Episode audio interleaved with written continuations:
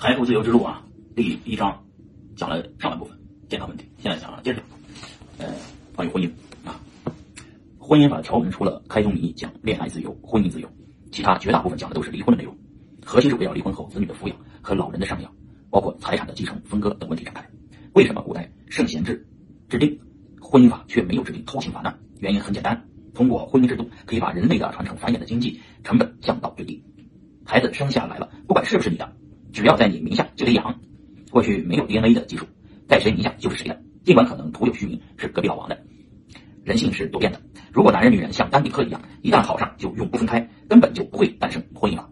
婚姻法从根本上说，是要使男女之间分开移情别恋的经济学成本最大化。相反，爱情法是不需要制定的，到了青春期拦都拦不住的。婚姻是人生最大的契约。所以，婚姻的选择就综合了所有社会学的因素，包括健康、智商、家族背景、经济地位等。能够和最爱的人结婚，当然是人生最大的幸福。选择对象就像去商场买衣服那样，衣服的款式很多，但是选一款你满意的是最难的。不同年龄阶段诉求可能不一样，年轻时嫌对象少，年长后嫌孩子少。有些八卦的段子往往有很大的启发性啊。据说在台湾选女婿，首先两点就是让小伙先喝酒，后打麻将。嗯，如果。未来的女婿一杯酒下肚就倒地，身体肯定缺点啥啊？半斤酒不醉，思路清晰稳健啊，就算是过了生理关了。但是半斤酒后和未来的丈母娘开玩笑，说明酒后失态，自制力差，肯定不行。第二关是打麻将，半斤酒后不偷张摸牌的还能赢的，智商肯定是可以的。老输还偷牌，智商和人品都有问题。常言道，酒后吐真言，因为人在饮酒后，大脑处于高度兴奋和控制力相对最弱的状态。喝酒打麻将，最平常的生活活动方式，能用极短的时间成本来考验一个人的品性。嗯。喝酒打麻将，我这仨闺女以后要是有女婿啊，上门也得查一查，得考一考。婚姻是准备让人一生履行的合同，担当是一个人永久的责任。由于人类从母系社会、农业社会演变的过程，男性在强体力劳动方面有天然的优势，婚后女性往往处于弱势地位。喝酒打麻将呢，只是要求男性的基本标准，并不能反映其真实的品德。一个人对其他人的态度，才能反映其内心的世界。比如，你要和一个高富帅一起逛街，他对路边烤红薯的态度，才能反映他真实的人品啊。如果他对小商贩颐指气使、挥霍的瞪眼、又打又骂，那你一定是遇到渣男了。在人物在人们对物质财富垂涎三尺的今天，炫富已经无所不用其极的演变成了炫富帅，开着豪车发飙耍横坑爹坑夫坑自己的已经是屡见不鲜。不怕势力大是吧？婚姻的本质是财产问题，丈母娘选女婿要要房要车，成了这个浮躁的社会啊商业社会的一个现象。但是从人性的角度讲，房是远比房子重要啊。当人类社会从农业社会、工业社会过渡到互联网社会的时候，意味着传统意义上的物质财富将极大丰富，人口的高流动性成为常态。传统意义上的婚姻存在着的社会基础正在逐步消失。传统社会婚姻家庭的核心功能是以最低的社会经济成本实现人类的传宗接代，对子女的确权是对是传统社会婚姻家庭的首要功能。有了家庭这个细胞，才诞生了国家，国家才有了存在的基础。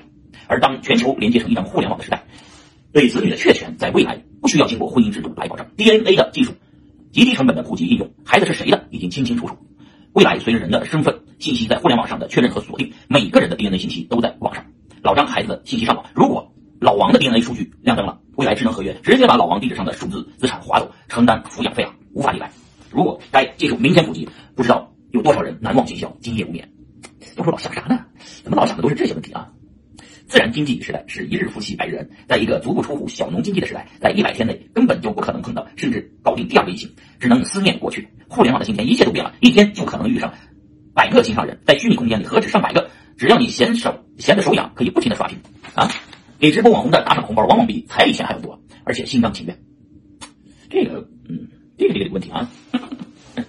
从生物学的角度讲，每个人的配偶都不是自己的唯一。如果是，就不需要婚姻法了。正因为不是唯一，所以要彼此珍惜啊！人工智能和互联网科技的发展，使得男性有体强体力劳动能力优势，而占主导的地位正在丧失。女性由于受教育和获取信息的平等化，女性的经济活动能力正在迅速增强。今天，男人和女人只是在性别上、生理结构上的内外不同而已。女性压抑的人性正在释放，女性彰显个性和欲望的行为越来越大胆怪动。从两性关系上讲，男性可能处于劣势，因为只有累死的妞，没有跟坏的腚。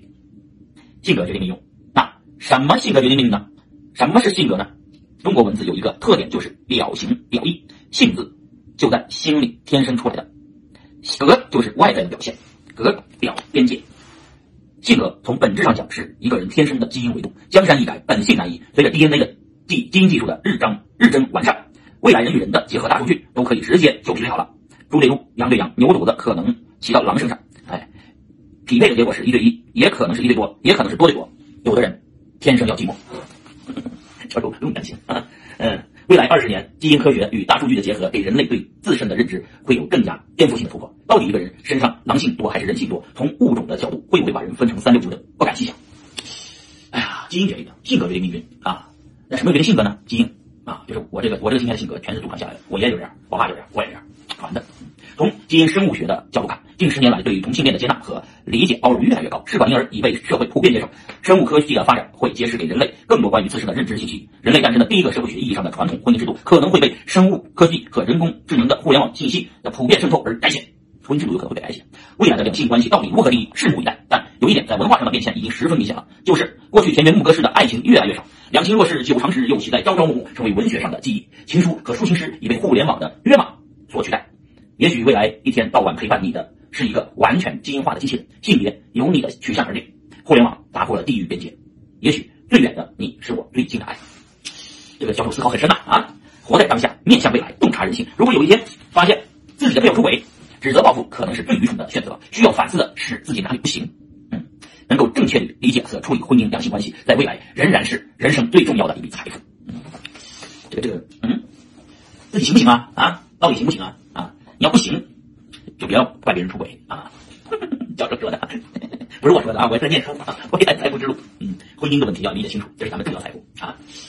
哎呀，未来啊，一来啊，这本书有很深的思考啊。嗯，好，大家关注下一下一节，下一节是关于教育和知识的获取，